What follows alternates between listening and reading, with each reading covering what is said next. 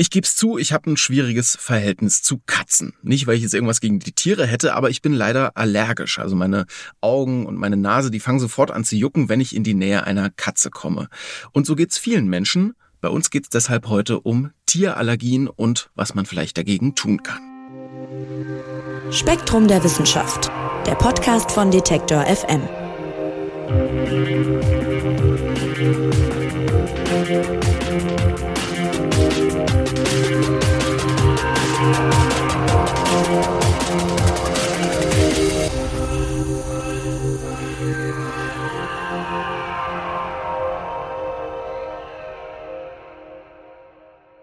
Ja, mein Bruder, mein älterer Bruder, der hatte früher einen Kater namens Carlos. Und das war ein wunderschönes Tier. Das sah fast so ein bisschen aus wie so ein Mini-Löwe, ja, also so rötlich-beiges Fell, eine kleine Mähne.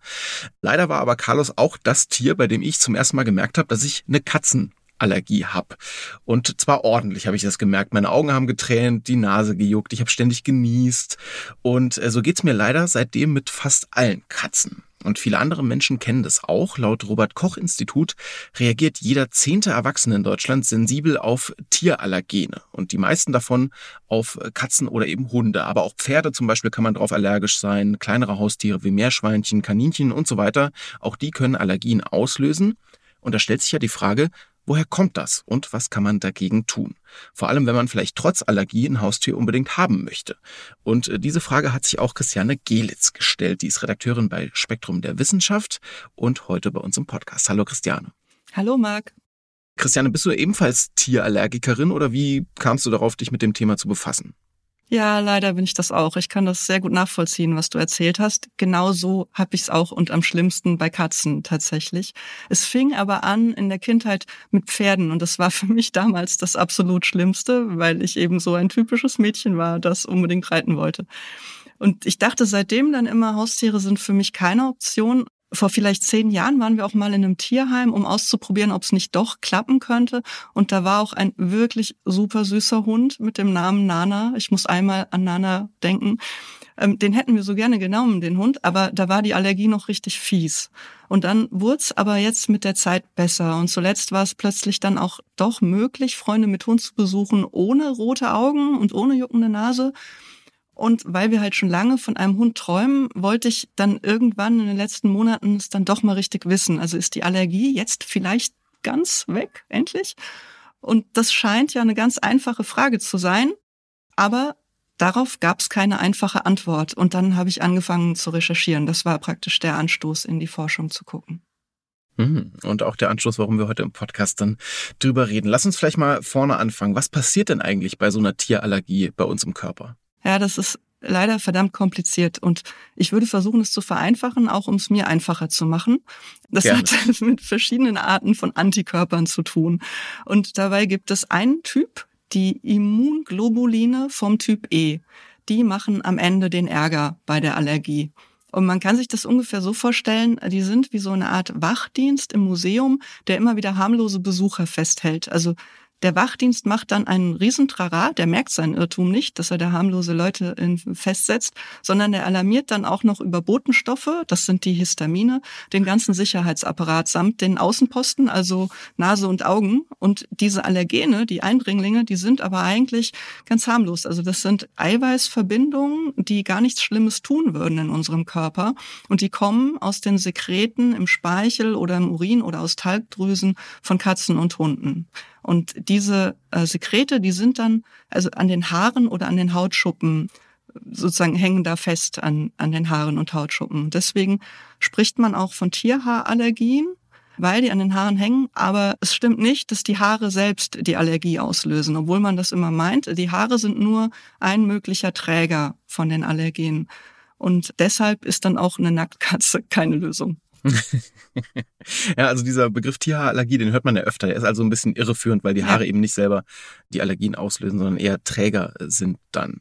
Und schreibst du auch, man muss noch unterscheiden vorneweg mal zwischen, ob man jetzt eigentlich allergisch ist oder ob man sensibilisiert ist. Wo liegt denn da der Unterschied? Ja, das ist super wichtig, äh, das zu unterscheiden. Also die beiden klassischen Tests beim Arzt, die stellen nämlich eigentlich keine Allergie fest. Beim Bluttest, da werden die schon erwähnten IgE-Antikörper gemessen. Die sind spezifisch für ein bestimmtes Allergen. Und je mehr davon, desto schlechter ist es. Also desto mehr Allergie hat man, beziehungsweise desto höher ist das Risiko, dass man eine Allergie bekommt. Also die Antikörper, die zeigen also nur eine Neigung oder Bereitschaft zu den allergischen Reaktionen, so eine Art Allergievorstufe könnte man sagen. Und nur jeder zweite bis dritte äh, je nach Studie, der auf ein Allergen sensibilisiert ist, der bekommt dann auch beim Kontakt zu den Tieren in dem Fall eine manifeste Allergie. Also diesen ganzen Mist mit Jucken und Niesen, verstopfte Nase und so. Und das ist genauso beim Hautpricktest. Äh, den kennen ja die meisten Betroffenen, glaube ich. Man bekommt da auf den Unterarm so eine Lösung getropft. Dann wird da die Haut eingeritzt oder eingestochen. Und wenn man Pech hat, also wenn man eine Allergieneigung hat, dann bildet sich an der Stelle so eine kleine rote juckende Quaddel. Und auch da gilt, wenn die Quaddel auftaucht, da wo Hund oder Katze markiert sind, dann ist man sensibilisiert für die Tiere, aber man muss keine Allergie bekommen. Und dieses Phänomen heißt auch klinisch stumme Sensibilisierung. Das klingt jetzt schon kompliziert genug, aber es kann auch noch andersherum sein. Also wir haben jetzt ja den Fall zuerst gehabt, man reagiert im Test aber man hat gar keine allergischen Symptome. Und andersrum wäre es, man macht die Tests und die sind negativ, aber man hat Symptome. Und das liegt meistens dann daran, dass die Allergenextrakte, die für die Tests verwendet werden, nicht unbedingt genug von dem Allergen enthalten, das für einen auch relevant ist. Dann ist es so, dass bei Hunden und Katzen es eben nicht einfach nur ein Hund und ein Katzenallergen gibt, sondern im Moment kennt man acht verschiedene. Vielleicht werden es auch noch mehr. Also das wurden über die Jahre immer mehr. Ich weiß nicht, ob sie jetzt am Ende angekommen sind, aber das sind eben viele verschiedene und die sind aber dann in diesen Extrakten, mit denen die Tests gemacht werden, nicht unbedingt immer alle drin, weil diese Extrakte eben ähm, aus natürlichen Quellen kommen und da kann die Zusammensetzung schwanken, so wie der Allergengehalt eben tatsächlich dann in den jeweiligen Speichelproben oder ähnlichem eben auch schwanken kann. Und das ist bei Katzen nicht so schlimm, weil da gibt es ein Hauptallergen, auf das mindestens neun von zehn Allergikern reagieren. Und dieses Hauptallergen, das wird auch kontrolliert. Aber bei Hunden, da gibt es zwar auch ein Hauptallergen, das heißt, per Definition müssen mehr als die Hälfte der Allergiker, also der Hundeallergiker, darauf dann reagieren, aber eben bei Weitem keine 90 Prozent. Das heißt, da spielen noch viele andere Allergene eine Rolle. Und wenn die dann eben in den Testextrakt die relevanten Allergene gar nicht in dem Ausmaß enthalten sind, dann schlägt der Test einfach nicht an. Und so kann es sein, dass das Ergebnis eben nicht mit der eigenen Erfahrung übereinstimmt. Und es gibt jetzt aber eine moderne Form der Diagnostik, die heißt die molekulare Diagnostik oder auch komponentenbasierte Diagnostik, verschiedene Begriffe, die kann ein, zumindest ein Teil dieser verschiedenen Allergene einzeln testen. Und damit kann man dann auch feststellen, ob man wirklich eine echte Allergie hat, denn da wird es noch komplizierter. Man kann auch einfach nur eine Kreuzreaktion haben. Zum Beispiel kann es vorkommen, dass jemand eigentlich nur auf Katzenallergene reagiert, aber weil bestimmte Hundeallergene ähnlich aufgebaut sind, also teils aus den gleichen Aminosäuresequenzen bestehen, dann reagiert man auch auf Hunde. Und das kann man eben durch diese äh, Einzeltestung der Allergene unterscheiden. Ja, Wahnsinn. Also ganz schön kompliziert, ob man denn dann am Ende allergisch ist. Wenn man es dann ist, dann wird man es aber allerdings merken, wie wir gerade auch beide schon beschrieben haben. Was mich immer so ein bisschen vor ein Rätsel stellt, ist aber, es ist nicht immer. Weißt du? Also unterschiedliche Tiere können unterschiedliche Reaktionen bei mir auslösen. Man kennt das vielleicht. Also ich zum Beispiel habe manchmal vereinzelt dann total Glück mit einer bestimmten Katze. Die macht dann bei mir nicht so schlimme Allergie. Von welchen Faktoren hängt denn sowas ab? Ja, da gibt's verschiedene. Also das Grundprinzip ist erstmal, die Tiere können ganz unterschiedlich viele Allergene verstreuen. Das heißt, es kann sein, dass manche Katzen ähm, einfach sehr wenige Allergene verstreuen. Und wie wir eben schon äh, besprochen hatten, gibt es eben viele verschiedene Allergene. Und vielleicht reagierst du auf einen bestimmten Allergentyp mehr und diesen Allergentyp, den verstreut aber die eine besondere Katze nicht so sehr. Also das kann eben diese Gründe haben. Und dann gibt es auch so ein bisschen systematische Unterschiede. Also zum Beispiel, also man geht davon aus, dass das vor allem vom Hormonspiegel abhängt, also dass die Hormone für diese Allergenproduktion sorgen. Zumindest größtenteils. Ich weiß nicht welche. Es gibt bestimmt noch mehr Einflussfaktoren als allein die Hormone, aber das ist eben ein Teil. Und das bedeutet zum Beispiel auch, dass kastrierte Kater weniger Allergene verstreuen im Normalfall. Auch da gibt es sicherlich im individuellen Fall dann wieder Unterschiede, dass es auch kastrierte Kater gibt, die immer noch viel verstreuen und umgekehrt nicht kastrierte, die weniger verstreuen als der kastrierte Kater. Da muss man eben immer sagen, es kommt total auf den Einzelfall an. Genauso ist es auch beim Alter. Man geht davon aus, dass alte Katzen oder auch Hunde nicht ganz so viele Allergene mehr verstreuen. Aber letztlich ist es wohl leider immer so, dass man es im individuellen Fall vorher nicht sagen kann, ob ein bestimmter Hund jetzt wirklich viele Allergene produziert. Man kann das also nicht gezielt aussuchen, zum Beispiel nicht nach der Rasse oder selbst wenn man die Eltern testet, kann man nicht sicher sein, dass das Kind, also Welpe oder die, die junge Katze dann genauso viel oder wenig Allergene abgeben wie die Eltern. Das kann sogar selbst bei ein und demselben Tier je nach Jahreszeit und Tageszeit verschieden sein. Gehen wir mal auf die andere Seite der allergischen Reaktion, sage ich mal, also auf unsere. Wer sind denn die Tierallergiker? Also wen trifft das? Es gibt so einen Satz, der oft gebracht wird bei Allergien, da heißt es immer, wer irgendwie vom Land kommt und als Kind viel im Dreck gespielt hat, der hat insgesamt einfach weniger Allergien. Das mit dem Dreckspielen und vom Land kommt, das trifft auf mich auf jeden Fall zu, aber ich habe trotzdem Gräser, Pollenallergien, eben die gegen Katzen und auch noch so ein paar andere. Also wen treffen jetzt solche Allergien und Tierallergien im Speziellen und wen vielleicht auch nicht? Also es gibt auf jeden Fall eine erbliche Veranlagung dazu, aber dann gibt es noch viele verschiedene Umweltfaktoren und das, was du genannt hast, ist eine der wenigen Sachen, bei denen sich die Forschung auch wirklich schon ziemlich einig ist. Denn es gibt viele weitere Faktoren, über die spekuliert wird, aber oft gibt es eben solche und solche Ergebnisse dazu. Aber eines, was scheinbar recht gesichert ist, ist, wenn man zum Beispiel auf einem Bauernhof oder sehr ländlich aufwächst, dann hat man bestimmte Mikroben in der Umwelt, im Hausstaub und das ist gut dafür, äh, vor Allergien zu schützen. Da geht es aber vor allem um die ersten Lebensjahre. Das ist wohl schon ziemlich sicher. Also sozusagen, wenn du die ersten zehn Jahre in der Stadt aufwächst und dann auf den Bauernhof gehst, dann ist leider zu spät. Der genaue Mechanismus, wie das funktioniert, ist aber wohl immer noch unklar. Es ist nur klar, dass eben bestimmte Dinge dazu beitragen, dass sich Allergien entwickeln, wie zum Beispiel mit vielen Abgasen oder mit rauchenden Eltern aufzuwachsen. Das ist ganz ungünstig. Und zu viel Hygiene scheint auch ein Problem zu sein. Was den Kontakt zu den Tieren selbst angeht, ist das auch noch nicht so ganz geklärt. Also laut medizinischen Leitlinien, das ist derzeit der Stand, ist es so, dass Hunde im Haushalt in den ersten Lebensjahren eher vor Allergien schützen und man bei Katzen bisher wohl eher zu dem Schluss kommt, dass es andersrum ist, also dass die eher Allergien fördern würden. Aber auch dazu gibt es unterschiedliche Ergebnisse. Deswegen würde ich auch sagen, das ist der derzeitige Stand keine Ahnung, wenn das jemand in einem halben Jahr hört, vielleicht hat sich der Stand schon wieder geändert, deswegen würde ich mich darauf jetzt nicht so verlassen.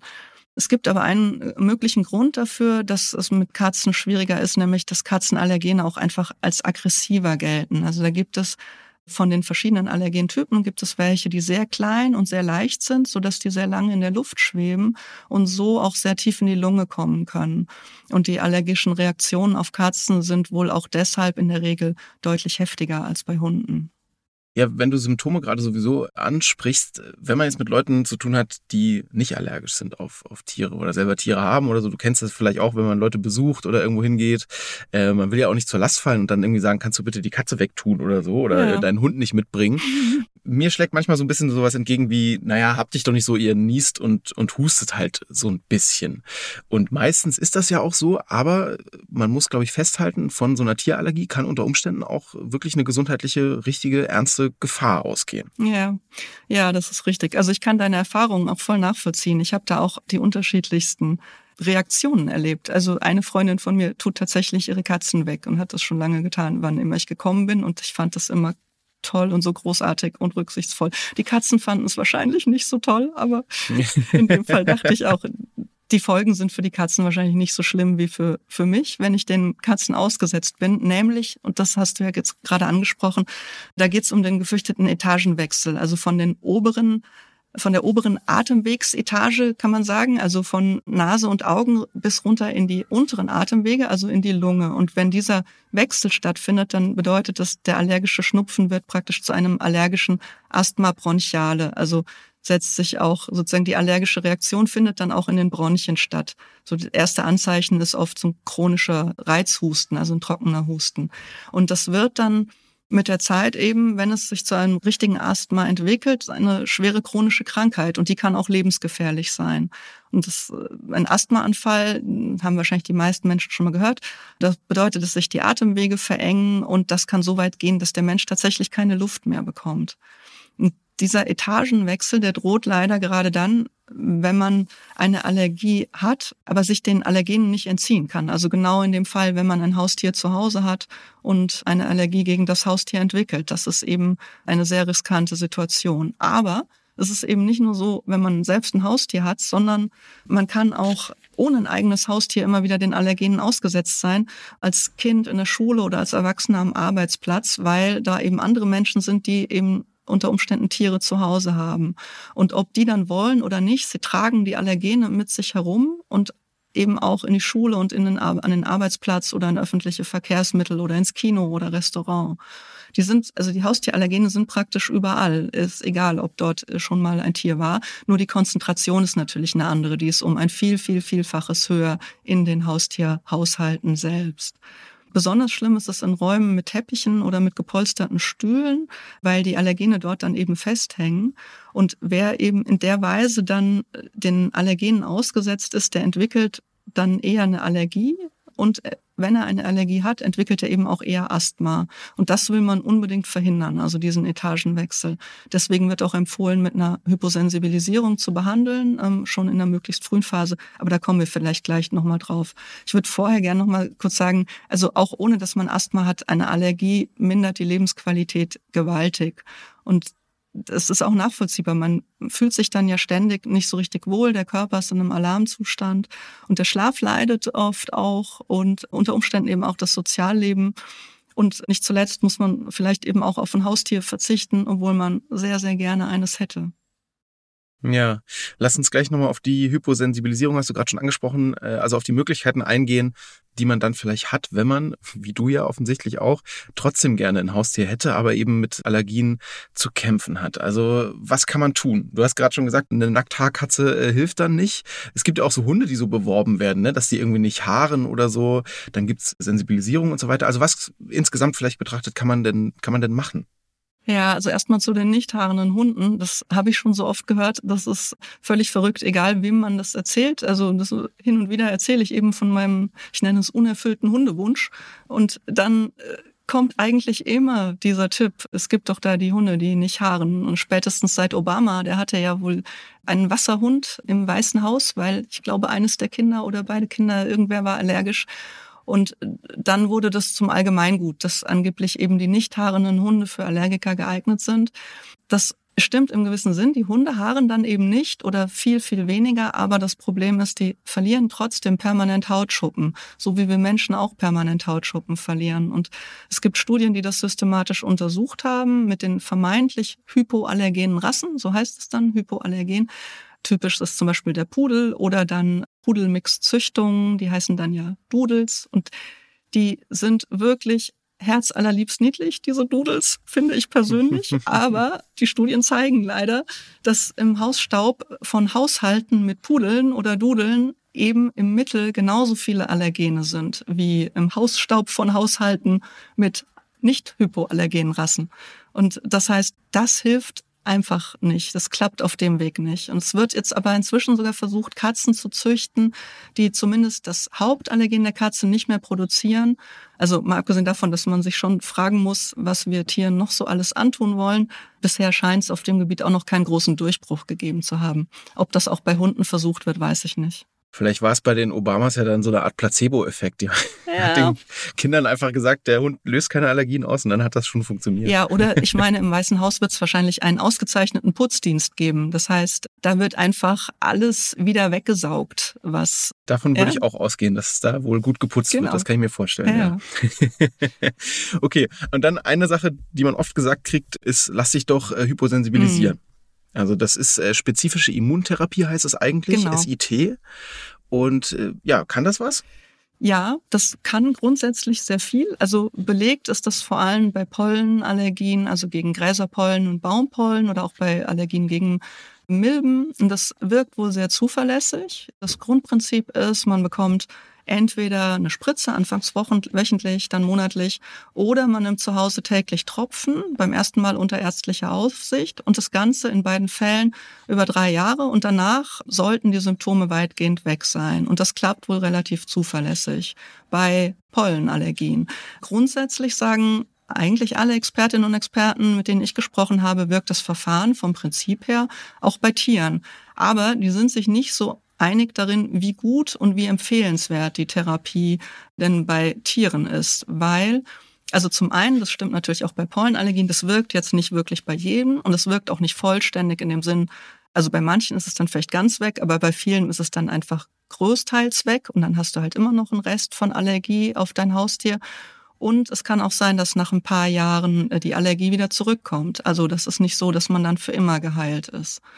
Und dann gibt es auch noch einige weitere Probleme. Also das eine ist wiederum die Zusammensetzung der Extrakte. Das hatten wir schon bei dem Thema Tests, weil diese Extrakte, die man dann eben für die Therapie braucht, auch aus natürlichen Quellen gewonnen werden, kann es halt sein, dass in einer Charge mal wieder weniger Allergen drin ist, mal mehr. Und wenn es dann aber das relevante Allergen ist, dann ist das ziemlich ungünstig.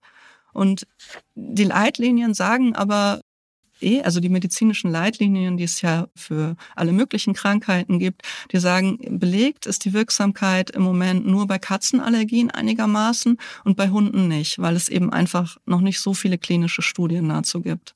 Und deshalb muss man genau abwägen, was ist der Nutzen und was sind die Risiken. Und viele Praxen bieten das deshalb auch einfach gar nicht an. Also die bieten das an für Pollenallergien, aber eben nicht für Tierallergien. Zumal man eben auch sagen kann, den Nutzen kann man auch anders erreichen. Und eine Expertin, mit der ich gesprochen habe, das ist Magitta Worm, die ist Professorin für Allergologie von der Berliner Charité und die sagt, das Restrisiko, das ist eben einfach da und das ist auch sozusagen, das, auch wenn es sehr selten ist, dass es zu einem anaphylaktischen Schock kommt, das ist dieses Risiko, das ist praktisch in jedem Fall da, also auch bei gesunden Menschen. Man kann nicht vorher sagen, bei dieser Person tritt es nicht auf. Also dieser anaphylaktische Schock, das bedeutet eben dann, dass jemand Atemnot bekommen kann bis hin zu einem Atemstillstand, Kreislaufzusammenbruch, Organversagen und das geht eben tatsächlich bis zum Tod. Und sie sagt, das kann eben auch passieren, wenn diese Person vorher gesund war. Ich habe äh, noch mit jemand anderem gesprochen, Adam Chaka, es leitet die Allergieambulanz an der TU München. Und der sagt wiederum, die Therapie wäre sicher, wenn man die Risikofaktoren komplett ausschließen könnte, wie Herz-Kreislauf-Erkrankungen. Und ein anderer Risikofaktor, und da kommt dann das nächste Problem, der Kontakt zum Haustier. Also man müsste praktisch in der Zeit, wo die Therapie beginnt, den Kontakt zu dem Haustier praktisch er sagte minimieren. Ich weiß nicht, wie weit, das ist wahrscheinlich auch schon wieder ein dehnbarer Begriff, aber man sollte den möglichst, also diesen Risikofaktor möglichst weit ausschließen können. Weil das Problem ist, dass man am Anfang eben die Dosis langsam steigern soll. Und das gelingt natürlich nicht, wenn du zu Hause permanent mit den Allergenen von deinem eigenen Haustier bombardiert wirst. Damit ist eigentlich, also für, für beide, die ich gerade zitiert habe, die erste Wahl doch immer dem Tier ein neues Zuhause zu suchen.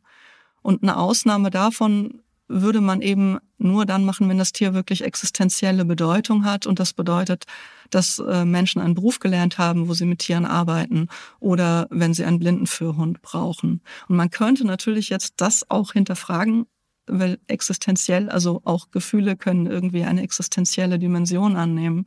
Und man könnte auch sagen, ein Hund ist für manche Menschen vielleicht existenziell irgendwie auch so wichtig, ähnlich wichtig zumindest wie für manche Erwachsene die Arbeit dann als Tierarzt oder Tierpfleger. Ja, das ist wohl immer Abwägungssache und deswegen muss das letztlich, also Risiken und Nutzen abwägen, muss letztlich jeder für sich und dann eben auch der behandelnde Arzt, der das Risiko ja mitträgt. Also du sagst im Grunde, die Lösung oder die sichere Lösung in Anführungszeichen ist immer eigentlich, äh, das Tier muss entweder weg oder gar nicht erst eins anschaffen. Du hast es gerade schon beschrieben, auch die emotionale Verbindung. Das ist für viele sicherlich keine Option. Vielleicht mal abschließend die Frage, gibt es denn noch irgendwas, was man tun kann, wenn man eben trotz Allergie irgendwie dann mit Tieren unter einem Dach leben will? Du hast es ja sicherlich für dich auch mal durchexerziert. Ja, genau. Ich bin aus vielen Gründen noch nicht wirklich zu einem finalen Schluss gekommen. Aber ich würde trotzdem nochmal betonen, Ärztinnen Ärzte raten wirklich davon ab, wegen des Asthma-Risikos. Und das ist ein Problem, das man irgendwie schwer wegdiskutieren kann. Jetzt kann man natürlich sagen, ich möchte dieses Risiko eingehen und will weiter mit meinem Tier zusammenleben. Dann sollte man auf jeden Fall Antihistaminika einnehmen. Medikamente, die aber letztlich eben nur an den Symptomen herumdoktern und die die Reaktion ein bisschen reduzieren. Es gibt auch schon Versuche, an den, wiederum an den Tieren herumzudoktern, nämlich den, bei Katzen den Tierfutter zu geben, das derart präpariert ist, dass die Allergenproduktion gemindert wird. Wie gut das funktioniert und vor allem, wie gut das für die Katze funktioniert, das weiß ich nicht, kann ich nicht beurteilen, aber solche Versuche gibt es eben auch. Und dasselbe gilt dann auch dafür, das Tier jetzt regelmäßig zu duschen das ist ja im Allgemeinen nichts, was Tiere wahnsinnig gerne mitmachen. Und das hilft ja auch immer nur kurzfristig. Und dazu kommt auch das Risiko, dass die Haut trockener wird bei den Tieren und damit sie mehr Hautschuppen verlieren. Und es könnte sein, dass sozusagen diese Aktion dann nach hinten losgeht. Was man aber auf jeden Fall machen kann und sollte, ist den Haushalt umzumodeln. Also man kann selber seine Kleidung oft wechseln und gründlich waschen. Man kann ähm, die Teppiche und möglichst alle Polstermöbel aus der Wohnung verbannen, oft durchlüften oder man äh, besorgt sich ein Luftreinigungsgerät mit HEPA-Filter. Das ist ein spezieller Filter, der eben Allergene dann auch rausfiltert. Man sollte sehr oft Staubsaugen, alle Flächen wischen und das Wichtigste vielleicht das Tier nicht ins Schlafzimmer zu lassen, damit man zumindest nachts eine etwas reduzierte Allergenbelastung hat. Und dann steht da bei den Tipps auch meist dabei, Abstand halten. Und äh, das ist natürlich so ein bisschen verrückt und traurig, denn irgendwie ist das ja genau der Sinn der Sache bei einem Haustier, dass man keinen Abstand halten möchte. Tierallergien sind wahnsinnig belastend für Betroffene, nicht nur körperlich, sondern eben auch, gerade wenn man ein Tier haben will, wie Christiane Gelitz, auch äh, emotional natürlich eine kleine Bürde. Nicht nur Tiere lösen Allergien aus, auch die allgemeine Allergiesaison geht ja jetzt äh, langsam wieder los und dazu gibt's seit 20. März auf spektrum.de eine Themenwoche mit ganz vielen Aspekten aus diesem großen Thema Allergien die da behandelt werden. Da schaut er am besten unbedingt mal rein und da findet er eben auch den Artikel von Christiane zu den Tierallergien, wenn ihr da nochmal was nachlesen wollt oder irgendwie nochmal genauer gucken wollt. Christiane, ich sag dir vielen, vielen Dank fürs Erklären. Danke dir, es war mir ein Vergnügen. Ich drücke die Daumen, dass du vielleicht noch eine Lösung findest für den Hund irgendwie. Das wäre toll, danke. Eine neue Folge von uns hier vom Spektrum Podcast gibt's kommenden Freitag. Ich sag bis dahin vielen Dank fürs Zuhören. Mein Name ist Marc Zimmer. Tschüss und macht's gut. Spektrum der Wissenschaft, der Podcast von Detektor FM.